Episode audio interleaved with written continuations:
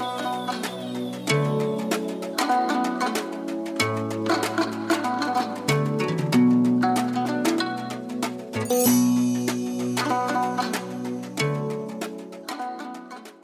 grand artiste un jour a dit que la musique adoucit les mœurs. Mes chers amis, bonjour. Ici David et bienvenue à Quelle Histoire, votre rendez-vous hebdomadaire. J'espère que vous allez bien et que vous avez la pêche. Alors je tiens à vous rappeler que tous les jeudis, je publie un nouvel épisode, donc mettez-vous un petit rappel dans vos calendriers. Aujourd'hui, j'ai eu le plaisir de discuter avec David Leclerc, aussi connu sous le nom de Quest, un pilier de la culture urbaine ici dans l'Outaouais. Il est producteur de musique, photographe et réalisateur de vidéoclips. En fait, il fait tout, ou presque. Sa quête débuta en 2001, sous l'aile de Dahila, un producteur de la région qui travaille avec des grands artistes de ce monde tels que The Weeknd. Grâce à lui, je peux le dire haut et fort que la production musicale dans l'Outaouais se porte à merveille. Mais avec tout ça, qui est Quest? Bonjour Quest, comment vas-tu? Bonjour mon ami, merci de m'inviter à ton podcast.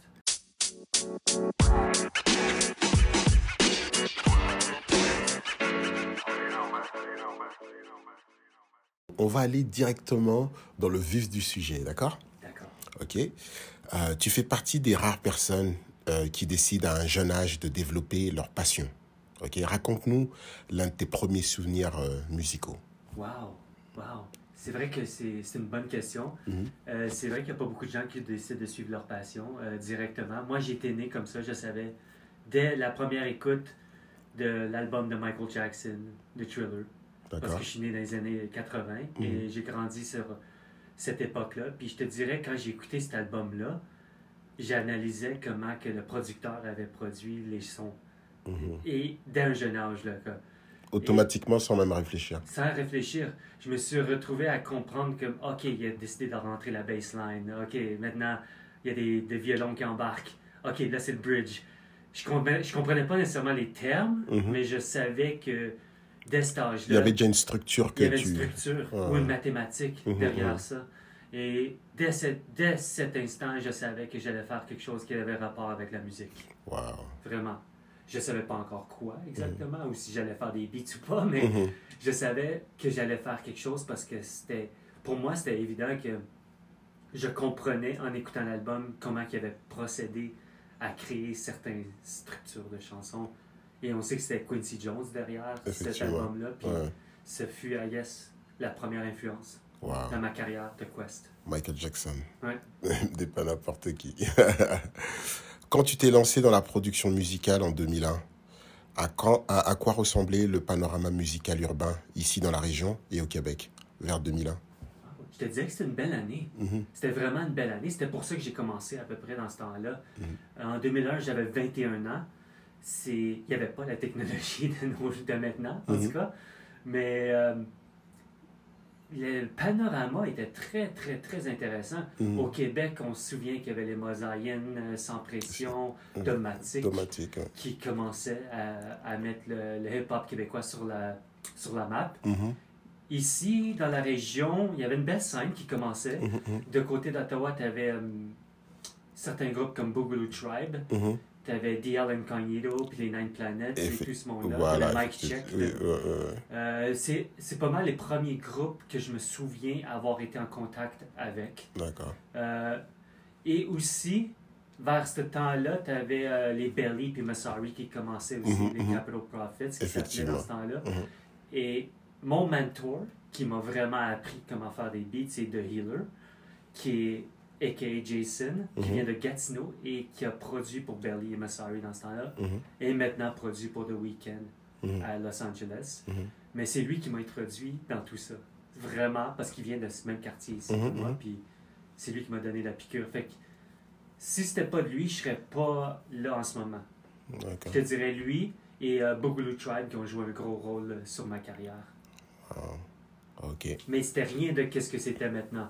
Si tu voulais vraiment connaître des artistes, fallait que tu te déplaces, Effectivement. fallait que tu voir les spectacles Mhm. et fallait que C'est du bouche à oreille. du bouche à oreille, beaucoup Ouais. de bouche à oreille qui se retrouvaient. Fallait que tu te retrouves à des bonnes places au bon moment aussi. Mhm.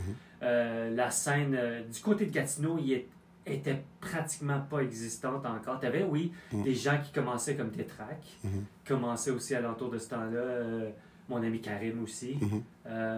Tu avais les 8e art, Pacho Star, 7e Euh, Septième voix, ouais, ouais. T'avais toi, bien Mhm. sûr. Mhm. Euh, mais c'est. Je te dirais que c'était une belle, belle époque pour commencer, Mhm. certainement. Puis j'aimais beaucoup la situation qu'on était dans ce temps-là aussi. Euh, t'avais pas les YouTube de ce monde, t'avais pas les réseaux sociaux de ce monde. Donc, si tu voulais vraiment te faire connaître, fallait vraiment que tu travailles. Effectivement. Euh, puis c'était un autre genre de grind, vraiment. Ah oui, oui, totalement. Entre production musicale, vidéographie et photographie, quel médium te procure le plus de liberté et de satisfaction? Ça, c'est comme dire à un parent, c'est qui ton enfant favori? C'est le premier Les autres, je m'en fous. dans, cette, dans ce cas-là, je vais dire aussi, c'est la première passion qui était la musique. Euh, euh, mais c'est étrange parce que j'adore les trois. J'adore vraiment les trois de façon égale. Mhm. Euh, la photographie vient de mon père. Mon père était photographe. Euh, D'accord. il traînait tout le temps sa caméra avec lui, qui est ici maintenant. Ah, c'est la même? Ouais. D'accord, ouais. Des années 70, qui marche encore. d'accord. Euh, c'est à cause de lui que j'ai aimé la photographie. La vidéographie, ça, c'était à cause que la première job que j'ai tout le temps voulu faire, c'était réalisateur de films. D'accord.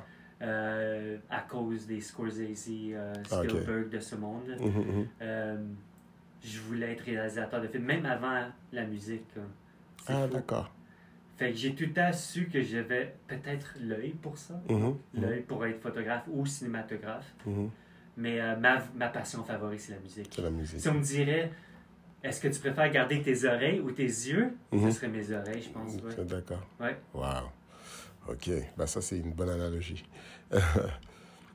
Euh, tu t'es lancé dans différents projets au fil des temps, ou au fil des années, notamment euh, sous la coupole de Delete Fruit.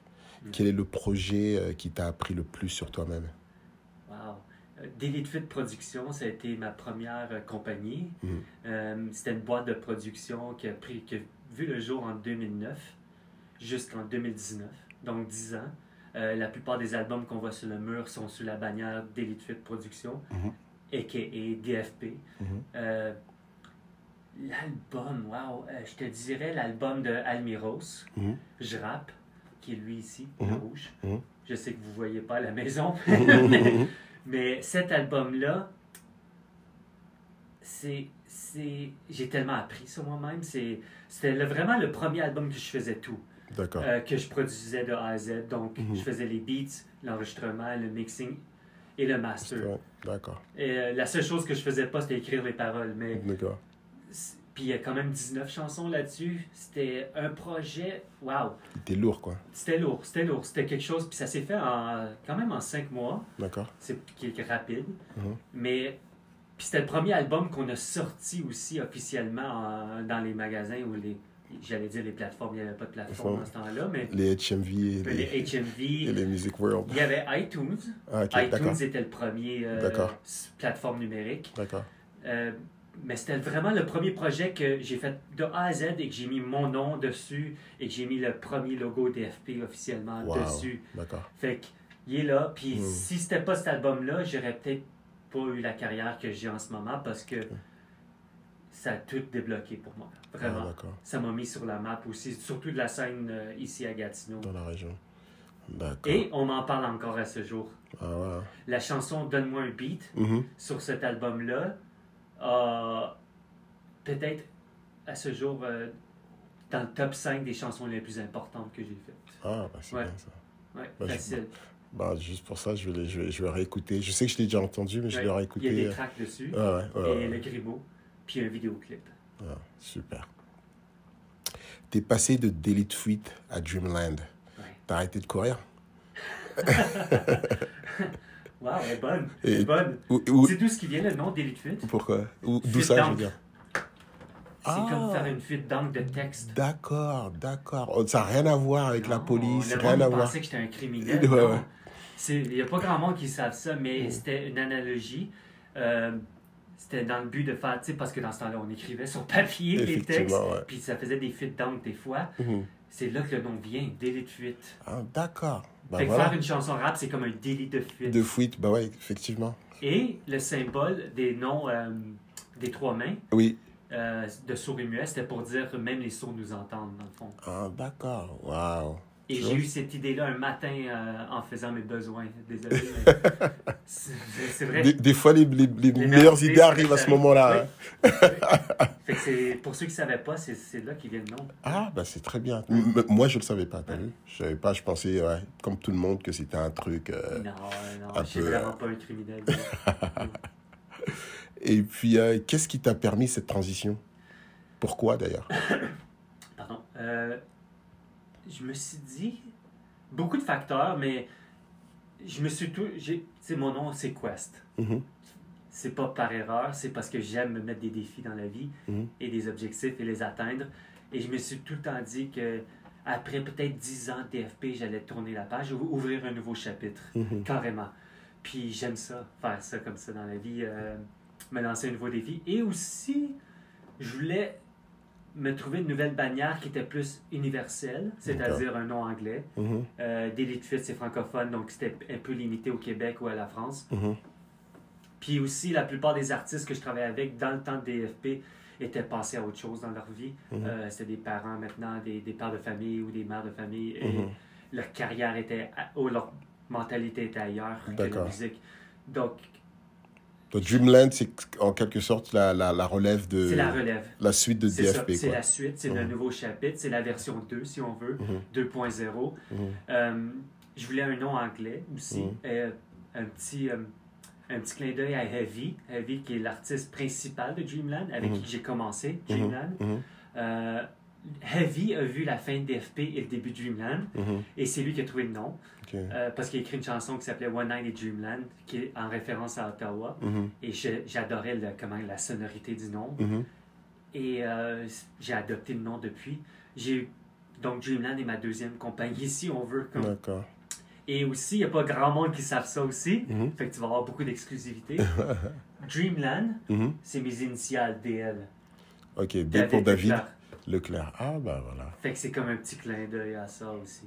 Ah, oui, c'est bien d'avoir des petites sous, Ouais. euh, des Mais petites histoires, des petites anecdotes. C'est très bien. des petits euh, Easter eggs, comme qu'ils disent en Voilà, anglais, voilà. dans les chansons, dans les trucs que je fais. Même dans les vidéos, il y en a. Ah, Ouais. Mais euh, c'est ça. C'est la relève de DFP. Et euh, c'est Dreamland maintenant depuis officiellement euh, 2019. ouais, 2019. Mhm, D'accord. Ok. Et comment décris-tu la scène musicale euh, québécoise actuelle? Wow! Wow! Elle est en pleine effervescence. euh, Mhm, surtout dans les dernières deux, trois ans. là, euh, Mhm. c'est, c'est tellement. C'est tellement en explosion. Euh, Il y a beaucoup de talent au Québec, c'est incroyable. Mhm. Si on regarde les Fouki de ce monde, les Loud, les White Bee, les Enima, tout ça. et aussi, c'est très multicul- euh, multiculturel et varié maintenant, Mhm, plus mhm. que jamais. Le son. Tu sais, dans le temps, oui, tu avais les Mosaïennes puis les Sans Pression, mais Sans Pression rappait québécois. euh, mhm. mais maintenant, waouh, waouh, il y, y a une explosion aussi, surtout dans, dans le rap maghrébin, je te dirais. Mhm, mhm, Euh, quand dans mon temps, ça venait de la France, ce Mhm, rap-là. mhm, Maintenant, il s'est rendu ici, Ici, installé ici. Et je trouve qu'il est en pleine santé, le rap Mhm. québécois. Mhm. Euh, la scène à Gatineau comme telle, elle a changé un peu. Mhm. Surtout, je ne vais pas prendre le crédit, mais depuis que DFP était un peu, plus, était un peu moins dans le portrait, Mhm. il y a un peu moins de choses qui se passent, mais il y a une relève ici aussi qui est intéressante. Mhm. Tu as les Simalto, tu as les euh, Snoozy, tu as les euh, Blaiseau, juste pour No- Nova qui est encore là aussi. Mhm. Euh, Misa qui fait encore beaucoup de trucs qui est rendu à Montréal aussi. Mhm. Mais le- il y a quelque chose qui se passe. J'espère juste qu'il va y avoir plus de plateformes ici aussi Mhm. pour mettre de l'avant la scène. Tu te Mhm. rappelles dans notre temps, il y avait beaucoup plus de spectacles? Oui, il y avait beaucoup de spectacles, il y avait beaucoup. euh, Oui, c'était. Les... C'est bizarre parce que à, à l'époque, le, le, le, le rap français ou le rap francophone n'était pas vraiment connu, mais on avait plus de scènes, D'opportunités plus d'opportunités à monter sur scène Ouais. que que maintenant. Que vraiment euh, c'est une musique qui est installée, que tout le monde connaît, le rap, que ce soit français ou québécois, il est, il est, il est là, on sait qu'il existe. Mais moins moi, dans d'opportunités. notre temps, je me rappelle, les, les, les spectacles au euh, Polyvalente Nicolas Nic- Gatineau, Nicolas Gatineau au à l'Université d'Ottawa, à le l'Université cégep, ouais, d'Ottawa, voilà. dans l'ancien auditorium, que tu Exactement. vois plus vraiment Ouais, ouais, Comme je sais pas, ah oui, il y a eu une pandémie, mais Oui. même avant ça, Mhm. Non, non, ça fait vraiment longtemps qu'il n'y a presque plus rien d'entendre. Et puis, il y a, y a les, les, les, les- les artistes euh, voyager, oui, que ce soit euh, les gars de Montréal, venaient à Ottawa faire des spectacles, les sans pression venaient. les- Mais là, euh, Fait que je sais pas qu'est-ce qui va arriver. Peut-être Mhm. qu'il va y avoir une nouvelle, euh, une nouvelle vague, une nouvelle fraîcheur qui va arriver. Mhm. Je le souhaite, en ouais, tout cas. Euh, mais je sais du côté franco-ontarien, ça bouge beaucoup aussi. Mhm, mhm. T'as les, euh, les flots franco, les, Ouais, le AR, Ouais, Kimia, oui. qui font beaucoup de spectacles et des tournées dans les écoles. Mhm. Pardon, là-bas. Euh, là, c'est en pleine santé, mais Gatineau, il y a une très, très grosse relève aussi. Mhm. Euh, elle a juste besoin d'être un peu plus euh, guidée. Euh, c'est guidé, structuré, je Ouais, pense. ouais. Parce que euh, il y a personne, on dirait, qui veut prendre le- le- les rênes pour comme organiser les événements euh, comme toi tu faisais dans le temps. Oui, on va revenir, on va revenir. Justement, c'était c'était euh, un, de un des mandats que je m'étais donné euh, de, de vraiment faire deux, trois gros spectacles Oui. par année, par année Oui. ici dans la région. Mais bon, voilà. J'étais là eu- ton dernier. Bah, euh, voilà, c'est ça. Et puis normalement, il fallait que en 2020, qu'il- j'en ai au moins minimum deux. Mais Ouais. bon, tout le monde Ouais, C'était connaît le la. C'est- c'est- de. Ben, je sais pas s'il y a eu autre chose après. Ouais. C'était en mois, de- au mois de mai 2019. Et euh, après, bon, c'était la rentrée, tout ça. Et puis en janvier, février, la pandémie est arrivée. vois, Mais j'étais censé au moins produire deux Ouais. spectacles en 2020. ça avait quand même bien tourné. Le Oui, résultat ça- était bien. c'était bien. On aurait pu faire mieux. Mais euh, justement, euh, il y avait plein de choses, il y avait plein de trucs que j'ai appris. On apprend toujours. Ah, Et puis les choses changent. ouais. Les, les, les, les, les gens changent, les habitudes changent. Donc il fallait euh, juste restructurer certaines choses et les dates de spectacle et tout ça. Mais j'étais vraiment confiant pour, euh, pour 2020. Mais bon. Mais moi, je te le souhaite de continuer. Puis Mhm. ça, j'en parlais avec des tracks euh, il y a à peu près deux semaines, de justement s'impliquer un peu plus Mhm. pour aider à justement créer une scène ici ou des plateformes ou des opportunités. Je pense que ça nous, ça nous revient quasiment un peu à nous. Ben, je, pense, je, je pense que avant de, de demander euh, au il y a quoi trois petits quatre trois quatre euh, festivals ici dans la région avant de leur euh, de leur casser la tête en disant oui euh, vous faites jamais euh, ou presque pas faire venir des enfin faire jouer vous faites, faites pas jouer des des, des, des, des, groupes locaux encore moins du rap Ouais. ben je pense que c'est à nous je pense que notre, notre génération toi moi puis Ouais. certains autres de, de vraiment euh, commencer à, à prendre en main et puis à faire les choses et puis à organiser les choses justement pour que la, la, la, génération actuelle puisse avoir cette plateforme et puis pouvoir se faire connaître et il Ouais. y a rien il y a rien de tel pour un, pour un artiste de monter sur scène et puis de l'expérience. ça exactement et puis et puis de, de, de- voilà quoi de de se produire sur scène Ouais. C'est- le top après avoir passé des mois à écrire euh, euh, passer des heures en studio la prochaine étape qui est la dernière c'est aller sur scène et je sais qu'il y a beaucoup d'artistes ici dans la région ou euh, peut-être on parle d'ici de la région qui, qui, qui, qui, qui ont plein de chansons, qui ont plein de productions, qui ont plein de choses, mais qui sont jamais montés sur scène. Ça m'est arrivé à plusieurs reprises de voir des gens avec plein de chansons et puis qui n'ont qui sont jamais montés sur scène, Ouais. ou presque pas. Jamais, Tu dis, c'est pas possible, t'es jamais monté sur scène, non? Ouais. Jamais. jamais, Waouh. jamais. Nous, dans le temps, il y avait des, des spectacles partout un peu, Ouais. ou des opportunités. et souvent. Oui. Et deux, trois, quatre, cinq spectacles par, Oui. par an. Oui. Mais aujourd'hui, euh, Je me dommage. demande aussi, pas pour parler trop longtemps sur le sujet, mais Mhm. je me demande aussi si c'est pas fait pas partie du changement de culture qu'on est dedans aussi. que- Bah, Parce bah, qu'on peut en parler en détail, mais tu sais, dans notre temps, on faisait des albums. Maintenant, on est plus dans le, le mode single hein, aussi. On est plus dans le mode réseaux sociaux. mhm. On est plus dans le mode TikTok. On est plus dans. Je sais pas si ça fait partie de le changement de, de mentalité ou de, ou de vision des choses. hein. Parce que maintenant, tu fais de la musique pour tes réseaux sociaux un peu. C'est vrai, c'est vrai. Parce que je, je- pense qu'il y a certains artistes dans leur tête qui ne, qui ne trouvent pas euh, que c'est important de monter sur scène. Ouais. Parce qu'ils savent que je, je monte, je, j'enregistre une chanson, euh, dès qu'elle est prête, dans quelques jours, elle va être, euh, elle- va être sur les, toutes les plateformes. Ouais. Tout le monde pourra l'écouter. Ouais. Donc le côté performance scénique, c'est pas important. Non, c'est plus dans la vidéo qu'il veut le faire, peut-être. Effectivement. sa performance. Parce Mais je pense que je pense que si on donnait l'opportunité à ces jeunes-là de monter sur scène, je suis sûr qu'ils vont monter Ouais, sur scène. bah oui. et, et, et, et il, va, il va falloir Et justement, on devrait en parler avec des tracks aussi. Mhm, Parce que lui, il veut s'impliquer. mhm. Et il se sent rendu à cette Cette- à cette- période de sa, vie ouais. Parce que c'est un vieux, c'est un vétéran. Mhm. J'allais dire un vieux. on n'est pas si vieux que ça. Vétéran est le bon mot. Mais euh, oui, nos trois têtes ensemble, ça pourrait aider Ça à, pourrait faire. à faire quelque chose. Effectivement, effectivement. Euh, mais comment, justement, on parlait des, des réseaux sociaux. Comment est-ce que la montée des réseaux sociaux a affecté ta manière, euh, ta manière de travailler? Wow. Euh, je sais même pas si je pourrais dire spécifiquement une façon que ça l'a changé, mais. Ok, il y a des pour et des contre, c'est sûr, Mhm, mhm. comme n'importe quoi. Euh, on peut aller rejoindre beaucoup plus de gens facilement, ça c'est Mhm. sûr. On dépend plus euh, de la télé, de la radio et puis tout La ça. radio, Je non. me souviens à l'époque, euh, tu, sortais, tu sortais une vidéo, tu avais une vidéo Fallait et puis joue sur Musique il Plus. fallait, aller, il fallait qu'elle joue sur Musique Plus. Je me souviens, on s'est tapé Mhm. Mo- Montréal, Musique Plus, ta chanson jouait, Ah, joue à. Musique Plus Ah oui, Ah, mais ça, ça, ça t'amenait un certain bonheur. Ah comme, bah oui, euh, bah ouais.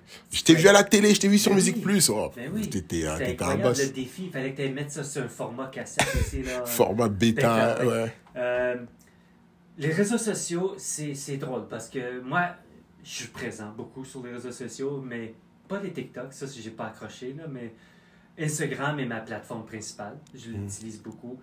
Euh, je fais tout ma, mon marketing à travers ça. Les Mhm. gens me rejoignent à travers ça. Tu- on se parle là-dessus. Mhm, Tu peux tout faire là-dessus. mhm. C'est incroyable. C'est un outil de marketing, un outil de networking incroyable. Euh, je m'ennuie un peu, par exemple, du bouche à oreille, euh, d'aller mettre des flyers dans les, Les sur les poteaux, sur les, les Euh. pare-brises de voiture, euh, d'aller en personne networker. Je crois que autant que les réseaux sociaux sont très puissants, tu as besoin des deux, mhm. quand même. C'est complémentaire. C'est complémentaire. Tu as Mhm. besoin d'aller te présenter, tu as besoin d'être là physiquement aussi. Euh, le gros négatif avec les réseaux sociaux, c'est que je trouve que ça a changé trop la mentalité de l'être humain ou Mhm, des artistes en général. Maintenant, on le fait que pour des likes, mhm, on le fait que pour du clout, qu'ils appellent. mhm. Euh, on le fait.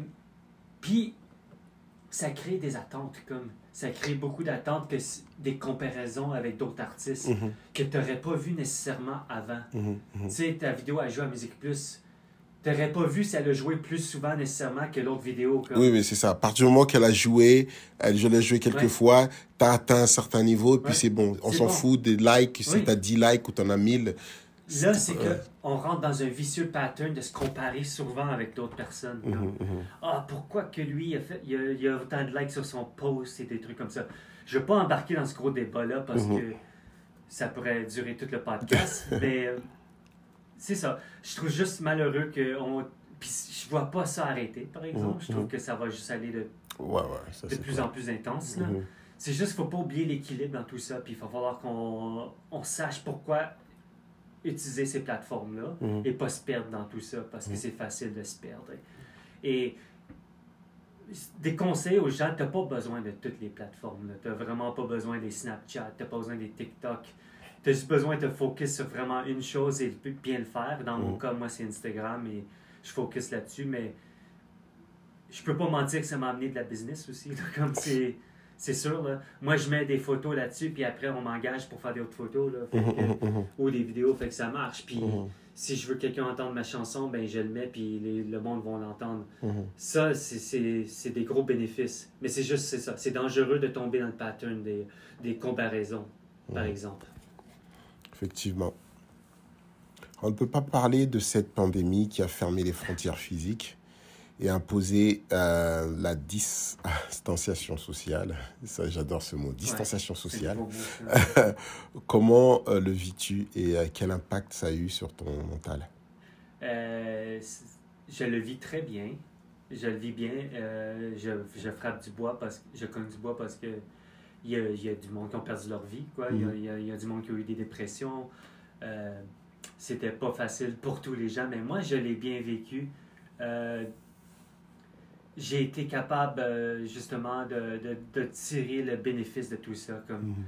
j'enregistrais beaucoup trop de gens avant. Ma vie était quasiment focus juste sur le studio. Mhm. Euh, j'enregistrais des fois 3-4 personnes par jour. Mhm. Euh, à cause de la pandémie, j'ai dû fermer le studio. Au moins 5-6 mois. C'est que j'ai jamais fait depuis ma carrière de- d'ingénieur de son. Ça l'a fait du bien, je peux pas te mentir. Mhm. Ça l'a vraiment fait du bien. J'ai pu recentraliser mes efforts sur d'autres choses Mhm. et focus sur moi-même Mhm. au lieu de focus sur les artistes. Et j'ai pu penser à mes projets, mes propres trucs et passer plus de temps avec la famille aussi. Ce qui était pas mauvais. Non, mais c'est c'est vrai. C'est vrai, euh, je veux dire, euh, surtout dans ton cas, tu es au studio tout le temps, Tout artiste après artiste, Ouais. et puis machin, et puis les oreilles, à un Et tu t'en rends euh, pas compte. Parce que j'étais dedans. Hein? Mhm. Chaque jour, chaque jour. là. Vraiment, là, s'il y avait un congé, c'était une exception, mais c'était Mhm. vraiment, genre, juste à chaque jour. Et là, passer de ça à, à rien rien, du tout. hein. c'était incroyable. Le Mhm. feeling, là, dans les Mhm. premiers mois, là, je me levais le matin, j'étais oh, qu'est-ce que je fais? Ah, ben, vais je vais travailler sur mes projets, à moi. Mhm. Que ce soit lire des livres, euh, parce que j'ai tout le temps voulu faire euh, euh, des petits documentaires. Fait que j'ai Mhm. commencé à écrire des scripts. J'en parlerai pas tout de suite parce que ça va être un secret pour plus tard. D'accord. Mais euh, ça, c'est quelque chose que j'ai pu passer du temps dessus. Mais le- l'affaire qui était le fun aussi, c'est que à cause qu'on vit dans un monde de technologie, que tout est plus accessible, les artistes que je travaillais avec, qui ne pouvaient plus venir ici, ben, je les ai installés chez eux avec un petit setup, euh, micro, euh, carte de son, euh, ordinateur, Ah, pour s'enregistrer eux-mêmes. Ah, Fait que tous les gens, ben, presque tous les gens que je travaillais avec, se sont installés mhm. eux-mêmes avec un petit kit de départ et ils s'enregistraient eux-mêmes puis m'envoyaient quand même leurs pistes pour moi faire le reste, donc le mixing Mhm. et le master. Donc, j'ai pas manqué de travail quand même. J'ai resté même très actif. Mhm. Euh, je me réveillais puis j'avais 5-6 chansons dans mon cour- dans une boîte de courriel à Mhm. mixer. Et je te dirais même que les artistes que je travaillais avec étaient encore plus productifs Mhm. parce qu'ils pouvaient enregistrer quand ils voulaient. Mhm, mhm. Il y avait l'inspiration en deux heures, ils ouvraient leur petit setup, Ouais. puis ils s'enregistraient. Et je leur demandais pas rien de rien faire avec Mhm. les vocales, pas mettre de mix ou Ouais, rien. ouais, juste. Enregistrement de base, que ce soit propre et clean, puis envoie-moi ça, puis je fais le reste. Ah, c'est ça que j'ai fait pendant la première année de pandémie. D'accord. Lockdown complet, ben Mhm. j'ai travaillé quand même. Et je travaillais sur mon propre temps. Mhm. Euh, je descendais le matin, je prenais mon café, j'étais encore en pyjama et je, je mixais des chansons tout seul dans mon propre univers. Ah, très bien ça. Pour quelqu'un dans ma position qui est introverti, je te disais que c'était un beau cadeau du. C'était vraiment bien. C'est C'était vraiment vrai. bien. Puis je me rendais pas compte à quel point que j'étais tout le temps avec des gens. avant. Et ça fait du bien. Mais pour parler de ça, tu parles d'être un- introverti, c'est ça? Ouais. Euh, Après toutes ces années, tu ressens toujours ce- ce- cette gêne ou tu as toujours cette, ce côté-là ou, ou, ou non?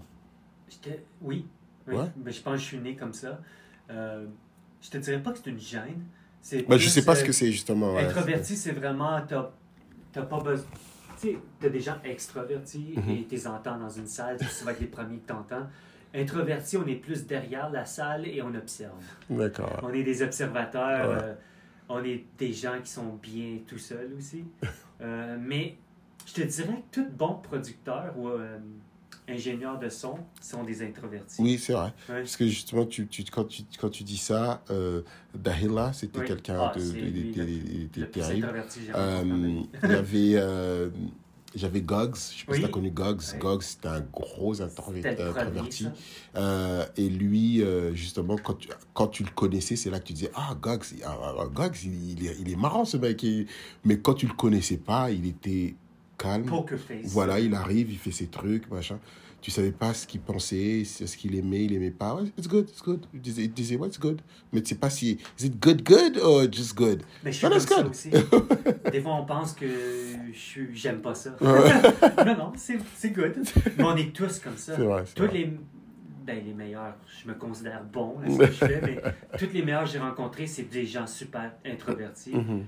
et euh, peu émotionnels, Mais- authentiques et Mhm. J'essaie de penser qu'on est honnête aussi. Mhm, si on mhm. dit que c'est bon, c'est pas c'est bon. Mhm, mhm. Si c'est pas bon, on va On te le dire dire, aussi. Mais euh, ça fait partie un peu de, du talent d'un bon ingénieur de son, je te C'est vrai. dirais. C'est vrai que ton travail, c'est vraiment d'observer, d'écouter, puis de voir, et puis de donner ton, ton Ouais. avis après. Ouais. Donc, je pense que c'est, par rapport à ce que tu fais, je pense que c'est un avantage d'être Ok. euh, C'est pour introverti. ça qu'aussi on est derrière la console. ben parce voilà. parle pas. c'est Exactement, bon. ouais. Sinon, on serait devant le micro. Exactement. préfère être derrière la console et écouter, Voilà. tout simplement. Ouais. Super. Et euh, à travers Invest Ottawa, tu proposes euh, un masterclass? Oui. Est-ce que tu le proposes encore ou tu le proposes? Ah, ça, c'était un événement. C'est un événement? Ah, ok, en novembre euh, Ah, ok. 2019. Et, et ça s'est passé comment? Ça s'est bien Ah, passé? wow. C'était en novembre 2019, Ok. euh, juste un peu avant la fameuse pandémie. Mhm, Euh, J'ai le poster qui est là, oui. mhm, Euh, ça s'est super bien passé. Euh, C'était Invest Ottawa, qui est une fondation à Ottawa qui investit dans les petites entreprises mhm, et qui offre des cours aussi. Si vous ne connaissez pas, vous devriez connaître. Euh, ils m'ont approché parce qu'ils voulaient faire une série de, euh, de quatre masterclass avec des artisans de la région dans différents domaines. Donc, euh, il y avait moi qui faisais la musique, il y en avait un qui parlait de cinéma et un de, qui parlait de la mode vestimentaire, euh, designer. Mhm. Puis le quatrième, c'était quoi? Je je me souviens pas, désolé. Mhm. Mais c'était vraiment juste une série pour mélanger business et art. Mhm. Euh, voir comment qu'on fait en tant qu'artiste pour vivre de ça. Ok, d'accord, d'accord. c'était plus pour parler de la transition entre un artiste puis en devenir euh, de- une forme de, de revenu, D'accord. business, Mhm. que de parler de l'art en, De l'art en- en tant que tel. Comment marier le tout Comment marier le tout. Fait que c'était ça leur concept. C'était la première fois que je faisais ça. je viens de te dire, j'étais un introverti. Euh, Là, c'était en personne, devant des gens, dans un auditorium, d'aller Ah, ok. parler de qu'est-ce que je fais. ah là là. C'était deux heures de temps aussi. Euh, j'ai jamais fait ça. Je suis du genre qui aimait pas faire des exposés orales à l'école. Donc, euh, Mhm. pour moi, d'aller devant les gens, c'était sortir de ma zone de confort. Mais en même temps, tout le monde devrait sortir de sa zone de confort des fois. C'est de t'apprendre tellement sur toi-même. C'est Mhm. fou. Je regrette pas, mais j'étais nerveux là, mon ami. Nerveux là. Ah ouais, monter sur scène, être devant les gens, c'est pas facile, quoi. C'est vraiment pas facile parce que euh, les gens, des fois, s'en rendent pas compte, mais euh, quand tu arrives devant un- des gens, qu'il y ait deux personnes, qu'il y en ait 50, qu'il y en ait 2000, et plus il y a de, de- de monde, plus le stress monte. Et c'est. quelque chose. Je leur lève chose. mon chapeau à ceux qui font ça sur une base régulière. Mhm, mhm. C'est sûr qu'à force d'en faire, tu t'habitues, Mhm. mais Mais ça, le trac, il part jamais. Il Ouais. est toujours là, mais. Ouais. euh, ouais. Mais ça, c'est quelque chose qui il m'a sorti littéralement de ma zone de confort. Mhm. J'ai hésité à l'accepter tellement que. Mais en même temps, je me suis dit, il faut que tu le fasses. Tu as une vie à vivre, Mhm. assez des trucs dans la vie, puis Mhm. ça m'a ouvert tellement de portes aussi. J'ai rencontré beaucoup de gens. Mais. Waouh, waouh, c'était quelque chose. C'était vraiment quelque chose. Je vais le mettre en ligne bientôt aussi, parce que je l'ai filmé. D'accord. Euh, je vais pouvoir le mettre en ligne pour partager, mais j'ai parlé pendant deux heures de mes trucs, de tout ce que je connais. Euh, ça m'a même donné le goût de faire des, euh, des ateliers en ligne. Tu sais, comment tu vas sur YouTube, tu vois des. Comment faire telle chose, telle chose. Ben, je veux faire ça avec ma chaîne, D'accord. éventuellement. Donc, ça, c'est une nouvelle euh, exclusivité aussi. Mais Super. une autre chose que je voulais dire à propos de ça aussi, il y en avait quatre, puis j'étais celui qui a, qui a eu le plus de personnes qui est venu. Comme, Ah, ok. d'accord. Pas pour me lancer des fleurs, mais c'était comme. C'était c'était un moment très. Humbling. Euh. Je sais pas comment dire en français, mais Mhm. ça m'a comme vraiment touché au cœur de, voir l'intérêt. Je pensais, tu sais, je pensais pas qu'il y avait tant que ça de monde qui connaissait ce que j'avais fait ou Mhm. qui, connaissait mon nom, tout simplement, Mhm. tout ce que j'ai fait. Puis il y avait, c'était gratuit, mais il y a eu comme 300 personnes qui se sont pointées, Wow. ce qui était quand même euh, un bon résultat parce que on savait pas à combien de personnes qui attendent. On, on voulait, on visait comme 100 personnes. Ah, ok.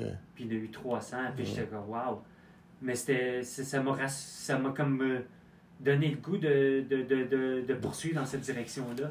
Aussi de me recycler en tant que professeur. Ah oui! Puis une autre chose que j'ai trouvé dure, c'est, fa- c'est facile de connaître ton art ou Mhm. ton craft ou euh, ton travail, mais d'en parler, D'en parler, c'est une autre histoire. c'est une autre histoire. Expliquer, c'est pour ça que c'est pour ça que être pédagogue, comme on dit, un, Ouais. un professeur, donner des cours à l'école ou quoi, être euh, enseignant, ben, c'est- un art de pouvoir euh, Enseigner. enseigner. Ouais. Voilà, voilà. Ouais. Donc, euh, c'est- c'est c'est pas facile. Tu peux, savoir, tu peux Ouais. connaître quelque chose, mais maintenant l'expliquer pour que la personne l'assimile et comprenne, ça c'est Ah, c'est autre chose. c'est autre chose. Mhm. C'est ça que j'ai réalisé. Parce qu'il fallait que je voulais écrire mon plan de Mhm. cours, mon plan de cours tout simplement. Puis ça m'a pris vraiment du temps à vraiment mettre ça sur papier. Mhm. De quoi, comment je vais expliquer ça. Tu sais, je sais comment faire un bon kick drum, mais comment tu l'expliques, Explique, euh, c'est ça. c'est autre chose. Mettre ça en mots, ouais. Ouais. Mais waouh, j'ai aimé le défi et je- comme je, je peux pas le dire assez, je recommande aux gens d'essayer de sortir de leur zone de confort comme ça de plus souvent dans la vie. Mais d'où viens-tu euh, ce nom-là? Quest. Oh wow. Euh, c'est vraiment un tribute à, à Charcoal Quest. D'accord. C'est un honneur. Ah, ok. Euh, c'est ok. c'est comme. C'est vraiment. Quand on m'a demandé de choisir un nom d'artiste, on m'a littéralement demandé ça en 2001. Là, tu peux pas juste appeler David. Maintenant, ça passerait plus. Tu dois te trouver un nom de un stage name, comme qu'on dit. Uh-huh. Là, ça m'a pris un mois à trouver. Je savais pas. Je savais pas. J'avais aucune idée. C'est quelque chose de, de se faire dire un nom, mais de toi-même choisir ton nom. Puis un jour, ça a juste frappé. Euh, je me suis rappelé que ma première. euh, mon premier amour hip-hop, c'était A Tribe Called Quest Mhm. en 91. 90, 91. Puis là, j'ai décidé que j'allais adopter Quest pour leur donner honneur. Ah, bah, Tout super. simplement. Ah, j'aurais jamais pensé à ça. Ouais. Encore une fois, j'aurais jamais pensé à ça. Ouais. Quest, je pensais à la quête, euh, Oui. la quête des, du beat, à la quête de... Un jour, j'ai pensé, je dis, pourquoi il s'appelle Quest? Et puis, euh, voilà. Puis le pire, c'est que maintenant, quand j'y pense, on m'appelle juste Quest en passant. Mhm, Euh. J'entends même pas mon vrai nom, jamais maintenant. Mhm, mhm. Même ma mère, des fois, m'appelle Quest juste pour rire, mais. en fait, c'est juste ma copine qui m'appelle par mon vrai nom, mais Mhm. Plus que j'entends le nom maintenant, plus que je suis comme, wow, ça, ça va très, tellement bien avec moi parce que j'aime les quêtes, comme je t'expliquais Mhm, mhm. plus tôt. J'ai tout le temps aimé les défis, me mettre des objectifs. Puis pour moi, la beauté de la vie, c'est pas la, c'est pas l'objectif, Mhm. c'est la, la, C'est- la quête, c'est la, c'est la jour- quête, the ouais. journey. Ouais, right? c'est ça. C'est euh, le séjour. Fait que j'aime, j'aime le nom. Ça, c'est très approprié pour moi. Et euh, je vais. Puis là, maintenant, on m'appelle Papa Quest. Ah ouais, t'es, euh, quand on atteint un certain âge, on nous regarde, on nous appelle vieux ou peu importe ou quoi, bah voilà. Ouais. Mais j'aime le nom. euh, ça me fait sourire aussi en même temps. Je sais pas si c'est à cause du gris qui est apparu maintenant dans la barbe, mais ouais. Mm. Ça va avec. Mais c'est ça. C'est vraiment un honneur à Trap Called Quest. Mhm. Encore à ce jour, c'est le premier groupe que j'ai vraiment tombé en amour avec qui m'a donné le goût de faire du hip-hop. On va passer à la question, ok La question fatidique, comme La dirait l'autre. ouais. Normalement, je demande à mes invités où étais-tu quand? Ok. Mais dans ton cas, euh, par rapport à, à- au sujet que tu as choisi, euh, je te demanderai comment tu as géré la réalité des fermetures progressives des magasins de CD. Ouais. Ça, c'est. euh, oui. Premièrement, j'aimais ta question. Euh, c'était- J'y ai pensé pendant deux, trois semaines. Ah, c'est quoi la meilleure réponse à ta question? Mhm. Je suis sûr que beaucoup de gens ont parlé du COVID, des trucs comme ça. Mais Mhm. moi, vraiment, je me rappelle de cette époque-là de progressive, euh, du changement dans le domaine de la musique et le format musical aussi. Non, mais c'est ça pour les gens qui, les, les gens qui, les, les plus jeunes Ouais. ne comprendront jamais ce que c'était d'aller acheter un CD. Ah ouais. D'aller acheter un CD, d'arriver, puis d'acheter, puis tu achètes un CD, et puis tu retournes à la maison où tu l'ouvres, tu commences à l'écouter, Moi, Tu moi la première chose que je regardes, j'ouvrais le, et puis tu commences à regarder Ouais. qui a produit, Oui. qui a fait quoi, Oui. les Oui. noms. Ah, il s'appelle vraiment ça, l'artiste, son vrai nom, c'est ça. Et tu apprends des choses, qui a produit, et ensuite tu écoutes, et des fois tu es déçu parce qu'il y avait juste une chanson Ouais. qui était bonne dans tout Ouais. l'album, et puis euh, Ah. des fois tu en as plus, des fois... Et puis c'était tout un truc, et puis tu allais aller... t'allais, euh, des fois, je crois que HMV te donnait l'opportunité d'écouter avant d'acheter, et c'était euh, waouh, je peux écouter, comme ça tu peux décider si tu achètes l'album ou pas. Enfin bref, vas-y, Ouais. réponds-nous, parce que j'étais vraiment content quand tu as choisi cette, euh, euh, euh, euh, cet événement parce que c'est vraiment un événement. Oui, ça n'est, c'est des temps, puis je pense pas que le monde le savent. Ouais, sans, Ben, rendre compte. ou s'en rendre compte. Ouais. Justement, à quel point c'est un événement. Mhm. Je trouve que ça a changé la façon qu'on consomme la musique. Mhm. Euh, Et, et je- pas nécessairement d'une bonne manière non plus. Exactement, et je trouve que ça, ça, ça, ça a diminué un peu le, la- la- comment dire, le, on dirait, on dirait le travail de l'artiste. Oui, oui. Parce que le tra- parce qu'avant les gens devaient, tu m'aimes bien, bah tu dois te déplacer et puis aller dans CD. Vraiment, c'est des gens qui aimaient Oui. l'artiste. Et si, si tu en avais 200, 100 000 ou 1 million qui allaient acheter ton CD, c'est parce que tu savais que c'est des gens qui sont réveillés chez eux, qui ont décidé Ouais. de se déplacer, aller en magasin et acheter ton produit. Ton CD Mais de 15 dollars. voilà, euh, voilà. et puis de mettre 15 dollars, Ouais. 20 dollars, euh, tout ça. Mais aujourd'hui, ouais, je télécharge, j'écoute. C'est comme si, ouais, c'est comme si ça, l'artiste a perdu un peu de sa valeur de ce côté-là, la, la qualité de sa musique. ouais. Je suis très d'accord avec toi. Puis là, on va, son- on va, on va sonner comme des vieux qui se plaignent. Là, c'est vrai, c'est c'est malheureux. Euh, moi, j'avais, je collectionne les CD, là, fait que je les avais tous. Euh, J'aimais l'expérience d'aller acheter un nouveau CD. Tu savais qu'il sortait les mardis aussi. Mhm, mhm. Euh, t'allais là, t'allais, t'achetais le CD, tu l'ouvrais, puis j'allais, moi, ma première chose, j'allais voir qui qui avait fait les beats. Parce que tu savais même pas d'avance. Là, oh, Premiere, il a fait un beat. Ok. Ah, Dr. Dre, il y a un beat. Ah. Là, moi, je suis un beatmaker de nature dans mon Mm. sang, fait que c'est Mm. là c'est qu'est venue la passion. Euh, c'est un événement marquant que pas trop de gens savent, ou, la- ou en écoutant la musique sur Spotify, se rendent pas compte Mhm, mhm. de l'implication, de la consommation de la musique, et aussi de la création de la musique. Mhm, mhm, Je pense pas que les artistes vont faire la musique de la même façon. Dans ce temps-là, tu faisais un album qui s'écoutait de 1 à 16. Ça, ouais. Tu skippais pas de chansons, là. tu l'écoutais dans l'ordre de l'album, comme j'aimais écouter les albums. Maintenant, tu, écoutes des singles. Ouais. Tu écoutes des singles.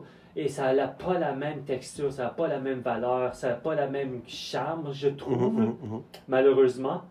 Euh, Il y a encore des artistes qui font des albums, mais je trouve que le bon côté maintenant, c'est que le vinyle semble faire un nouveau euh, Comeback, retour. Ouais, ouais, ouais. Un retour. euh, le J. Cole a fait son nouvel album sur une, une copie vinyle que tu peux aller acheter en magasin ou sur son site web. Mais cet événement-là de progressif, comme tu dis, de la disparition du format physique Mhm. à complètement digi- digital, ça a un large impact sur la musique comme telle et la consommation et la production de la musique. La production, la consommation et, et même euh, le regard que les gens ont sur la musique. On Ouais. dirait que, je, je sais pas, tu avais l'album de quelqu'un, tu sais, Ouais. t'as- t'achetais l'album, c'était c'était important. Et puis tu lisais même les, les, les, les remerciements de l'artiste. Oui. Je remercie tel, Oui. tel. T'en apprenais, tu sais, c'était c'était quelque chose. C'est quelque chose. Euh, J'ai connu les cassettes aussi, ça c'était Ah ouais, chose les aussi. cassettes, c'était. les cassettes. Alors, ouais. Le CD, puis après, c'était iTunes, puis là, i- après, tu as eu les Deezer, puis les Spotify et tout ça. Mais ça, c'est c'est malheureux parce que je trouve que justement, la musique n'est pas produite de la même façon. Exactement. On ouais. produit de la musique maintenant, on le sait pourquoi. Ça va être pour les plateformes numériques Mhm. et ça va être pour être écouté de temps en temps et peut-être passer à autre chose. Mhm. Euh, il y a un autre facteur aussi. Maintenant, les, artistes, ils sont plus visés le mode single, comme j'ai dit, mais ils Mhm. ils visent plus les placements de, de musique maintenant Mhm, aussi. mhm, mhm. C'est-à-dire de mettre ta, ta musique dans des films ou dans, des, réal, dans des téléséries ou des jeux vidéo. Euh, ça fait que ça a, ça a changé complètement la dynamique d'écouter, mais de produire de la musique complètement. Mais tu vois, moi, j'ai connu l'époque où ce que mes albums que je produisais, on les mettait sur CD. Mhm. C'était le fun de voir ton propre CD se faire imprimer, Ah oui, ah que oui, ah travaillé oui. dessus. Ah oui, moi je me souviens, euh, j'allais en magasin voir mon album. Oui, En oui. magasin, tu regardes et puis tu vois ZPN. Da, da, da, le titre est là. Waouh, c'est moi. Puis, autant que les artistes, en tant que consommateurs, t'achetais, c'était un plaisir, autant que moi, nous, en tant qu'artistes, Mhm. faire ta musique et la mettre sur un album, Ouais, c'est un feeling incroyable. Que les jeunes ne connaîtront pas nécessairement maintenant. Mhm, mhm. C'est ça qui est dommage. Je suis pas contre la culture qu'on est dedans en ce moment, le single et tout ça, et de Spotify. Mais j'aurais tellement. Je leur dis, les jeunes artistes que je travaille avec, je te souhaite tellement que tu aurais pu vivre ça. Mhm. De ton album, de le mettre sur un CD et Mhm. d'aller en magasin et de le voir là par- parmi les euh, Snoop Dogg Donc, et de ce euh, monde. Voilà, et puis toi, t'es à côté. Et à puis, côté. euh, voilà, C'est comment que c'est un beau feeling, ça, qu'eux, ils n'auront pas la chance de. Puis là, j'espère que les gens qui écoutent, ils sont comme, c'est vrai, j'avais pas vu ça comme ça. Mhm, mhm. Le feeling de mettre ta musique parmi les autres comme Mhm. ça. Parce que le mettre sur Spotify, on peut enregistrer une chanson là, puis la mettre tantôt, puis elle va être disponible dans 24 heures. Ouais. C'est pas le même feeling. Là.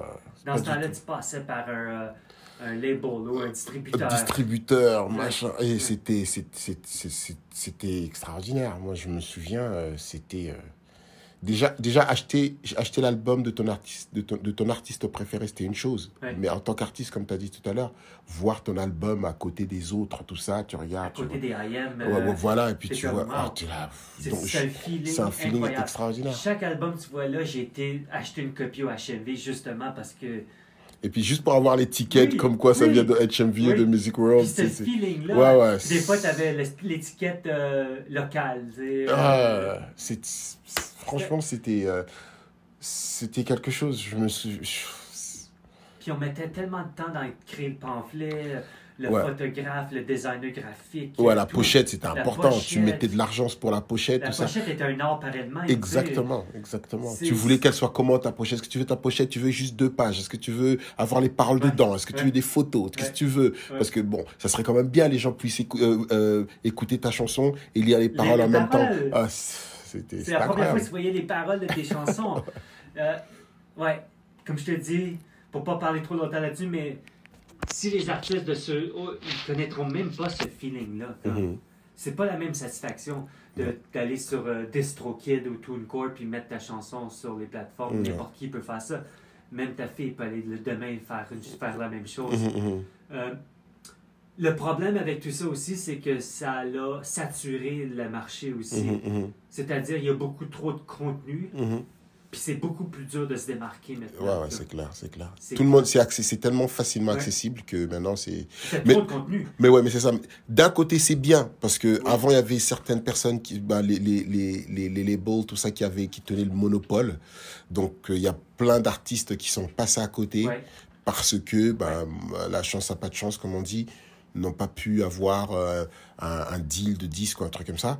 Et maintenant, ils peuvent, par chance, par avec, grâce aux réseaux sociaux, de, de se faire connaître. Ouais. Mais en même temps, il y a trop de contenu. Et maintenant, pour se démarquer, c'est, la mer à boire. Quoi. Ouais, c'est ça. Puis euh, c'est facile. Tu sais c'est qu'il y a tellement de contenu qu'après une semaine, on est déjà passé à d'autres choses. À autre chose, ouais. ouais, ouais. Mais bon, il y a des pour et contre dans Ouais, chaque clair, génération et chaque situation, Mhm. c'est sûr. Mais je suis content de voir un peu le format euh, physique refaire, pardon, refaire surface. Euh, J'espère que ça peut rester. Le CD, il est mort à jamais, là, ça c'est sûr. Même que les HV n'existent plus. Mais, ouais, c'était un feeling exceptionnel. Mhm. Puis aller en, en spectacle puis vendre ton CD aussi. Ah oui, oui, oui, Ouais. ça c'était après, tu dois signer les autographes après. Ouais, ouais. Les gens, ils Comment achètent. tu signes Spotify? Bah ouais, c'est ça. Effectivement, tu bon. vois. Tu vas, tu fais ton spectacle, les gens ils achètent, ils, ils ouvrent la pochette, tu signes, ils sont contents, ils partent avec le CD dédicacé, tout ça, c'était. euh, ah, J'ai un. euh, je pourrais dire mon, un ami, ouais. Il est devenu ami, mais c'était un fan de DFP, puis il a gardé toutes les, chaque copie d'album encore emballé. Mhm, mhm. Ah, ça c'est bien À ça. ce jour, je suis comme Ça c'est wow. bien. Ça, c'est cool. Fait que ça devenait comme un- une pièce de collection. Ah ouais, Comment tu clair. collectionnes maintenant les chansons sais? Bah non, c'est c'est virtuel. J'ai quelque chose, mais que Ouais. j'ai jamais touché, je sais pas. c'est Mais bon. Nouvelle génération, nouvelle attitude, nouvelle façon de faire, si tu veux. Alors, dis-nous, quel est ton film préféré de tous les temps et pourquoi? J'en ai beaucoup. S'il y en avait un à choisir, t'as un gun sur la tête, on dit choisis un film, sinon on te descend. Euh, J'ai beaucoup. euh, oh, ok, wow. Euh, c'est la haine. La haine? Oui. Ah, La haine. Pourquoi? Ben, ce film-là est ma- magnifique. Euh, c'est encore à ce jour, je trouve, un des meilleurs films français mhm, mhm. qui a existé. Un bon petit film, ouais. Point. Mhm, Euh, si tu connais pas La haine, va écouter ça immédiatement. mhm, Ça manque à ta culture. mhm. Mais euh, je me rappelle parce que je jouais à la télé. quand j'étais jeune sur Télé-Québec. C'est là la première fois que je l'ai vu. Ça s'appelait Radio-Québec dans le temps, oui. J'avais quel âge? Ça a sorti en 95, ce film. Ouais. Ouais, Puis J'avais 15 ans quand je l'ai vu. Puis quand je l'ai vu à la télé, j'ai comme, mais quoi, c'est quoi ce film-là? C'est la première fois que je voyais un film en français qui était aussi bon que ça. Mhm. J'en ai vu d'autres dans, dans le passé, mais ça, ce film-là m'a tellement comme parlé. J'aimais premièrement la cinématographie. Oui, c'était en noir et blanc. Noir et blanc. Et puis, euh, ouais, Très documentaire. Ouais. C'est la première fois que je voyais vraiment les, les, les, les cités françaises Mhm. de cette fra- façon-là. Mhm. Parce que moi, je suis né au Québec, j'écoutais le rap français, mais j'avais jamais vu Mhm. comment que le film le démontre. Mhm. Euh, les Tessis, comme tu parles. Ouais. Euh, c'est la première fois que je voyais Paris de cette façon-là, ou les banlieues parisiennes. Euh, T'habitais en France, hein? Bien sûr. Oui, oui. Mhm. Puis j'aimais juste la façon que c'était filmé et acté aussi, le acting dans ce film-là, et les lignes mémorables aussi, Ah, et le soundtrack. euh, c'est encore à ce jour un de mes films préférés de tous les temps, il est dans mon top 5 facile. Mhm. Je pourrais en nommer d'autres comme euh, Goodfellas, euh, Stand By Me, mais je vais, Classique, ouais. je vais tout le temps dire La haine. Ouais, La haine, c'est un film qui a marqué. Je crois que c'est un film qui a justement aussi, euh, quelque part, donné un peu euh, une image ou un visuel des, des cités. Ouais. Et, et aussi la mentalité derrière ça, Ouais. le pourquoi. Parce que Et souvent. des immigrants en et- France. exactement. Parce que souvent, les gens ont tendance à dire, c'est un peu ce qui, s'est- ce qui se passe aux États-Unis quand, dans les années 80, NWA euh, parlait, que la, dis- parlait de la police, disait que la police euh, euh, était, ben, la police était vraiment, ouais, ouais, il y avait le, profila- le Ouais. profilage racial, tout ça, et les gens se disaient, bah ouais, mais vous êtes des voyous, vous faites n'importe quoi, c'est normal. Après, vous dites que la police, nanana.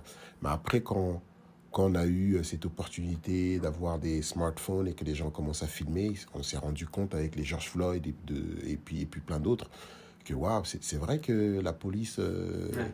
oui, oui, il y a des voyous, mais il y a des voyous dans la rue, il y a des voyous aussi dans la police. Ouais. Et puis il y a beaucoup de plus de voyous dans la police qu'on le penserait, Ouais. pense quoi.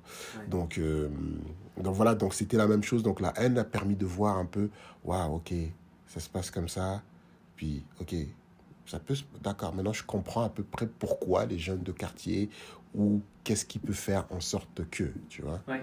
C'est la première fois que tu voyais ce portrait-là dans un film aussi, Mhm, le mhm. portrait de la, la cité française Effectivement. comme ça. Euh, puis j'ai vraiment accroché. euh, c'est Mathieu Kassovitz que, Ouais, c'est ça. Ouais. ouais, que je trouve dommage. Il aurait dû faire plus de films qu'il a fait, mais Mhm. il aurait dû rester dans ce- cette direction-là, que je trouve qu'il a exécuté à la perfection. Il y a aussi Ma Cité va craquer, mais je sais pas si, si Oui. c'est lui. Je pense pas que Non, c'est c'est lui. pas lui, mais c'est arrivé Mais, dans le euh, même temps. C'est arrivé un peu après. un peu après, ouais, Ouais, c'est ça. Qui avait un excellent soundtrack aussi. Ah, Ma Cité va craquer, ah ouais. c'est- Ça, c'était une autre chose. Tu vois plus vraiment ça, des soundtracks. Ah non, de ça n'existe plus. Ça ça. n'existe plus. Non, ça, c'est de notre C'est génération. notre génération. Tu savais que le- quand le film sortait, il y avait un soundtrack Ouais. de la mort. Et tu entendais, ces chansons-là dans, pendant le film Oui. et tout, tout ça. Et puis tu écoutais le film. Tu regardais, tu regardais euh, le clip et puis tu voyais les- des scènes de film et puis machin. C'était juste. C'était tout un concept, tu Un vois. concept Il y avait qui le film, il y avait les acteurs, puis tu avais le concept, la musique derrière. Ça faisait un tout, Ça quoi, tu faisait vois. partie du projet comme Voilà, tel. On ouais. fait le film, puis le soundtrack va venir avec. Mhm. Moi, aujourd'hui, justement, on dirait que, je sais pas, non, ils ont puis ils tu aurais ont le goût d'avoir une chanson sur un soundtrack. Exactement. ouais. Mais ce concept-là n'existe plus plus. vraiment. Je sais, je sais pas qui pourquoi. est étrange. C'est ça, ça faisait partie de la consommation, de la manière qu'on consommait de la musique. Je, je pense bien, je pense bien, mais je pense qu'ils auraient pu quand même continuer, même avec Spotify et puis les Ouais. autres. euh, mais je sais pas, peut-être c'est euh, peut-être parce que ça rapporte plus, tu vois. Ouais. Parce qu'un soundtrack, ça rapportait de l'argent, tu Oui, vois. Ça vendait beaucoup. beaucoup, tu vois. beaucoup, Et je pense que maintenant, avoir euh, euh, 15, 20 euh, artistes connus dans ton soundtrack, tu vas les payer comment Ouais. tu- tu- Je pense que c'est ça C'est ça, je te dis, le euh, changement de culture. ouais, c'est vrai. Et les...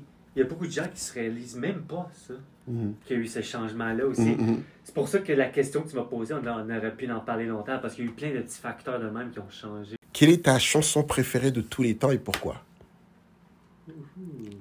La chanson, the song. Ah, wow! Euh, wow! C'est dur d'en choisir une. Il y a tellement de bonnes chansons, mais euh, je pourrais dire justement Electric Relaxation de Called Quest, Ah, ok. qui est la première chanson que j'ai entendue d'eux, qui m'a donné le goût de faire du hip-hop. Mhm. Je pourrais dire euh, Euh, wow, je pourrais dire je danse le Mia d'I.M., Hmm. qui est une des premières chansons que j'ai entendues de rap français, Euh, qui était comme, j'ai quoi, c'est quoi ce, ce truc-là? je danse le meilleur. Oui, pas truc-là? petit, euh, chemise ouverte. C'est Oui. en or qui J'avais jamais entendu ça. Euh, incroyable. Mais je pense que ma chanson préférée, hip-hop de tout, je veux dire ma chanson préférée, hip-hop, c'est You Got Me de The Roots. Ah, ouais, J'adore cette Avec chanson. Eric Abadou. Oui. Puis Mhm. Yves, j'adore cette chanson. You got me? Oui, C'est avec Yves? Oui. Eric peut-être- Badu sur le et ouais, la fille qui rappe, c'est Yves. Ah, ok, d'accord, d'accord, Ouais. d'accord, d'accord. Il n'y a pas grand monde qui savent ça. Hmm. Parce qu'il n'est pas crédité. Ah ouais, donc juste, ben, ben, voilà, je Ouais. je viens d'apprendre Je ce que je pas savais pas. il n'est pas crédité. Mais ça, c'est une de mes chansons préférées de tous les temps. Hmm. Je la trouve juste trop bonne. Bah, La, la batterie, Ah oui, oui. ah, elle est Ouais, la extraordinaire. batterie, la, la guitare, euh, le rap dedans, Mhm. les textes, le refrain d'Erika Badu, Hmm, hmm. tout, je la trouve juste parfaite cette chanson-là. Ah. Puis à chaque fois que je l'écoute, ça me rappelle des souvenirs, ça me rappelle une époque. euh, C'était les années 90, qui est pour moi le golden era du. Ah ouais, ouais, ouais. ouais. Et dans, dans plein de choses des années 90, Ouais. 90, dé- début 2000, c'était le top.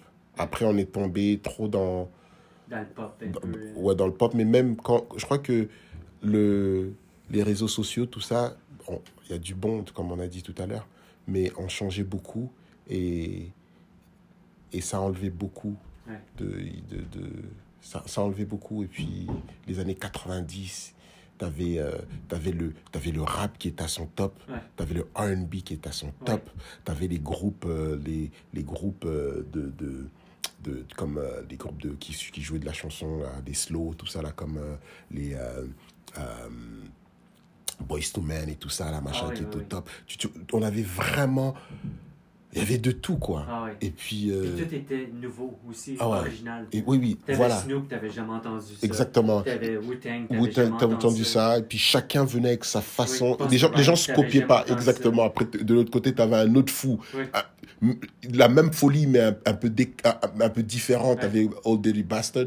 Et ODB, c'est vraiment. T'avais de tout, quoi. Personne se j'aimais de ressemblait, ouais.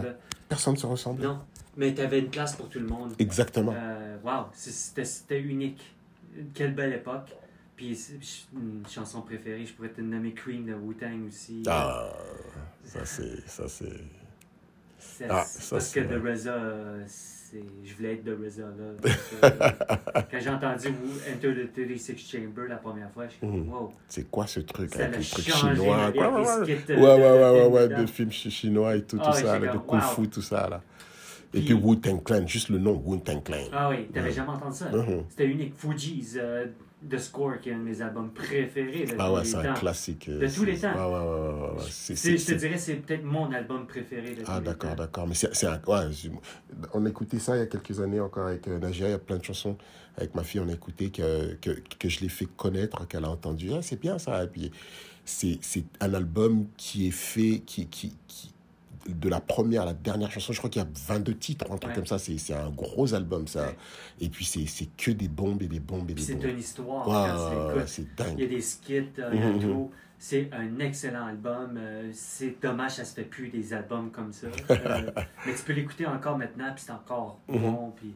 Mhm. Mais c'est- je te dirais, c'est mon album préféré de The tous Score. les temps. Wow. Alors maintenant, on va passer à l'entretien vinyle ou CD. Ok, l'entretien s'appelle vinyle ou CD. D'accord? Ouais, Alors maintenant, je vais te poser des questions. Ouais. Ok? T'es plutôt vinyle ou plutôt CD Moi, je vais dire vinyle parce que j'aime mieux l'analogue. Puis euh, dans la vie, là, Mhm. je suis analogue plus que digital, Mhm. numérique. Euh, mais j'ai grandi dans l'époque CD. Mhm. J'ai pas connu l'époque vinyle comme telle qui était les années 70 Mhm. et 80. Mais euh, si j'aurais juste un choix, vinyle. Vinyle. Et sur scène, t'es plutôt avec ou sans DJ Avec. Mhm. DJ fait partie de, de la culture hip-hop, c'est très important. D'accord.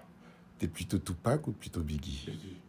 Biggie Biggie, Biggie? Sans hésiter. D'accord, Ah ouais, moi j'ai adoré Biggie. d'accord. J'ai je trouve qu'il aurait dû exister plus longtemps. Lui et Tupac, là, obviously, là. Mhm. Mais ce Biggie, j'aimais bien trop sa façon de rapper. Mhm. Il arrivait avec un flow, euh, sa voix. euh, Ah, euh, il, était, il était trop bon. Ouais, son flow, il avait un flow impeccable.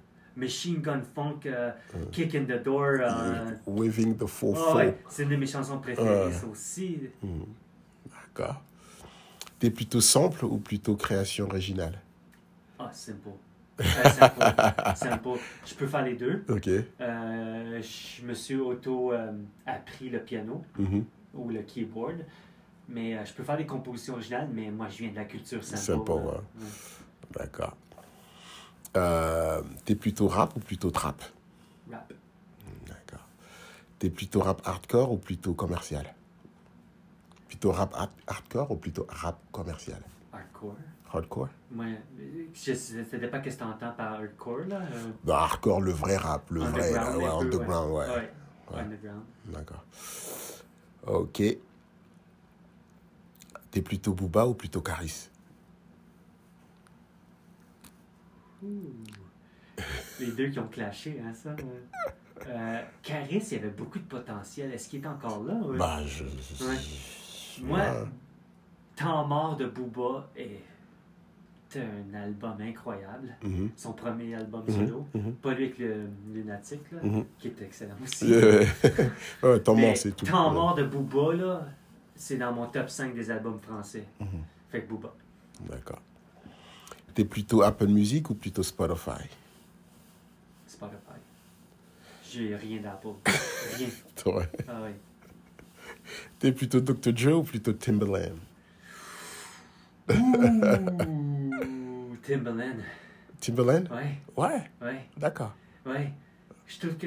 Ah là, là, on va rentrer dans un débat. Parce que je trouve que Dr. Dre a beaucoup trop de crédit que qu'est-ce qu'il mérite. Non, mais je, suis- je suis tout à fait d'accord avec moi. euh, je, suis- enfin, je suis tout à fait d'accord avec toi parce que j'ai j'ai entendu plus dit beaucoup beaucoup d'histoires Ouais. et, Ouais. euh, et je trouve que ouais quelque part, je pense que il a atteint un niveau et puis après le reste, il y a y a y a Il y a beaucoup il y a, il y a de une, trucs. beau- il y a une, une bonne partie Ouais.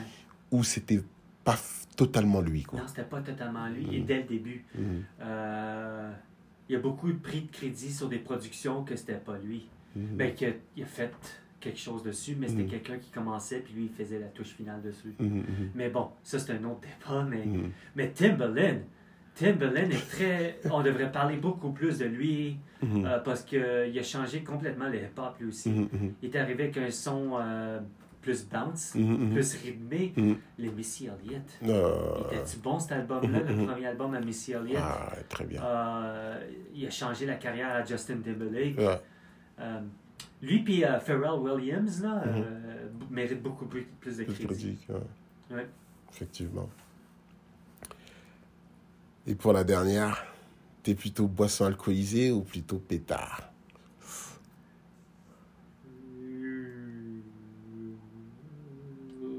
Pétard. Euh, ce qui est drôle parce que, tu sais, on parle de hip-hop, ça fait partie de la culture, hein, Mhm, les pétards. mhm. Euh, et je fume pas tant que ça, non? Non. Non? Ah non, non, non, mais c'est euh, c'est pas, c'est pas fumer, c'est avoir une préférence. Oui. Est-ce qu'on te dit euh, tu veux fumer ou tu veux prendre, tu veux te saouler? Tu vois ce que je veux dire? Fumer. Fumer. Ouais. J'ai jamais été euh, super fort sur l'alcool. Mhm. Je trouve que les lendemains de- sont trop, trop C'est dur. hein. Surtout quand tu vieillis. C'est ouais. trop dur le lendemain. On, on le regrette. Mais les pétards maintenant sont rendus forts, là, mon ami. C'est pas qu'est-ce qu'on avait dans, les, dans le temps, là. Euh, Tu prends un puff et puis. ouh ouais, maintenant, tu sais, dans- je sais pas si t'as déjà fumé, toi. Dans mes, dans mes journées, dans les moments perdus, ça m'est déjà arrivé, ouais. Je suis pas... Ben, euh, moi, quand j'ai commencé, il y avait deux choix. T'avais du outdoor ou du indoor. Mhm. Ça finissait là. Maintenant, t'as as des panoplies de choix comme t'avais un menu, là. Tu sais, tous les noms de... Ils ont des noms de magi- magiques, là, au bout, là. Mais bon. Je- Ouais, je suis plus bête. Alors, Quest, euh, qu'est-ce qu'on peut te souhaiter pour l'avenir? Wow. Je suis pas du genre qui euh, a besoin de quoi que ce soit qu'on me souhaite, mais euh, euh, vraiment, juste de continuer à, à, vivre de sa passion, tout simplement. moi, moi, je suis quelqu'un qui n'a pas besoin de grand-chose dans la vie. Mhm. Je suis pas... j'ai été élevé comme ça. Je suis plus comme un bohème, gypsy, si on veut. je suis pas matérialiste. En autant que j'ai l'opportunité de faire ce que j'aime et mhm. j'ai ma famille est en santé, j'ai un toit, j'ai de la nourriture, je suis bien dans la vie. Mhm. Tout ce qu'on peut me souhaiter, c'est de continuer à pouvoir euh, exercer mon métier mhm. et de, de, collaborer avec des gens que je respecte et que je trouve talentueux. Parce que moi, mon but ultime à la fin de tout ça, de cette histoire de ma vie, c'est de laisser euh, un impact positif derrière. C'est tout ce qui c'est tout ce qui m'importe pour vrai. Ben, moi, je peux te dire que je te souhaite euh, beaucoup de courage pour, euh, si je peux me le permettre, beaucoup. Et puis, je, tiens à te remercier. Et je sais pas si euh, on te le dit, mais je te, souvent, parce que on se connaît depuis 20 ans, je pense. Et, voilà. Et tu as été constant. Et aujourd'hui, qui ne connaît pas Quest dans la région, et tu as, pu, as su te maintenir parce que nous les artistes, on est, on est, on est égoïste. On vient pour faire quelque chose pour nous mhm. et puis partir et puis euh, évoluer. Et toi, tu as su rester et puis tu as, as, su monter quelque chose et tu as, su devenir, pas monter quelque chose, mais tu as su devenir une référence dans la musique ici dans la région. Et, et, et si tu n'étais pas là, je ne sais pas si la moitié ou le trois quarts des artistes qui sont ici dans la région auraient pu déjà sortir de la musique. Et sortir de la musique, on peut dire que c'est facile, mais sortir de la musique de qualité. Et ça, je te souhaite de, de continuer, de, de, continuer parce que la région a besoin de toi. Bien, merci. C'est, euh, ça me touche au cœur, vraiment, tes messages comme ça. Mm. Je, je, suis quelqu'un de très humble, puis mm. j'aime pas nécessairement euh, avoir l'attention comme ça, mm. mais j'apprécie ton message. Et je sais pas quoi dire. Je suis juste vraiment. Je l'ai tout le temps su que j'allais faire quelque chose comme ça de ma vie. Puis euh, pour moi, les albums tu vois sur le mur, euh, c'est comme mes plaques d'or. Euh, mhm. J'ai pas besoin de recevoir physique. J'ai même pas besoin de recevoir un Grammy, quoi que ce soit. Mhm. Pour moi, j'ai une maison, j'ai un toit, j'ai déjà gagné la loterie, tu comprends? Comme, et je peux faire ce que je veux. puis en plus de ça, je crois que je suis quelqu'un de très têtu dans la vie. Fait que je suis pas quelqu'un qui abandonne mhm. au premier défi. Sinon, je serais pas encore ici en ce moment et j'aurais pas accompli tout ce que j'ai fait. Mais mhm. euh, je sais pas, c'est juste arrivé parce que j'ai suivi mon cœur, tout mhm. simplement. J'ai décidé de faire ce que j'aimais dans la vie. Puis je pense que tu peux pas te tromper quand tu décides de faire ça. surtout si tu, quand tu fais ce que tu aimes dans vie. Oui. Puis ça commence vraiment avec l'énergie que tu dégages, tout simplement. Si tu veux que des choses bien arrivent dans la vie, ben, sois bien. Mhm. sois quelqu'un de bien, tout simplement. Mhm. Mais vraiment, c'est juste comme ça je suis né. J'ai été élevé de cette façon-là. Tu as une vie à vivre. Tu as quelque chose à faire, fais-le. Euh. Au maximum. Et procrastine pas dans la vie. Si tu as la mm-hmm. chance de faire quelque chose, fais-le. Mm-hmm. Fais-le maintenant, fais-le bien et respecte les gens, puis fais-le. Le reste va, faire, va arriver par elle-même. Puis c'est maintenant que je me suis retrouvé dans cette situation-là que tout le monde connaît l'impact que j'ai eu dans la région. Puis c'est pour ça que ça me fait plaisir de venir maintenant sur ton podcast et d'en parler aussi mm-hmm. de mon expérience parce que si je peux influencer d'autres personnes, ben tant mieux tant mieux. C'est ça l'objectif de ma vie, tout simplement. I guess c'est ça que je veux. Laisser mon impact derrière. Quest, merci. Merci à toi.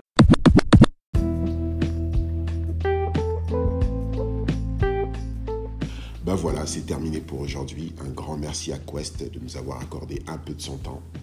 Dieu seul sait qu'il est super occupé.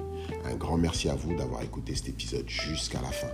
J'espère qu'il vous a plu. Si oui, dites-le moi avec un 5 étoiles ou avec un petit commentaire. D'ailleurs, j'en profite pour faire un big up à Céline qui m'a envoyé un petit message de la France, ça fait toujours plaisir, et à Laura qui m'a envoyé un petit coucou, un petit bisou des États-Unis, de Charlotte, et ça m'a fait trop plaisir. N'oubliez pas d'en parler à deux personnes qui vont en parler à deux autres, et ainsi de suite. Suivez-moi sur ma page Instagram et Facebook à quellehistoire.podcast. N'hésitez pas à m'écrire par mail à quellehistoire.podcast@gmail.com. À chacun son histoire, mais quelle histoire À vous de le découvrir dans le prochain épisode, jeudi prochain. Ciao, ciao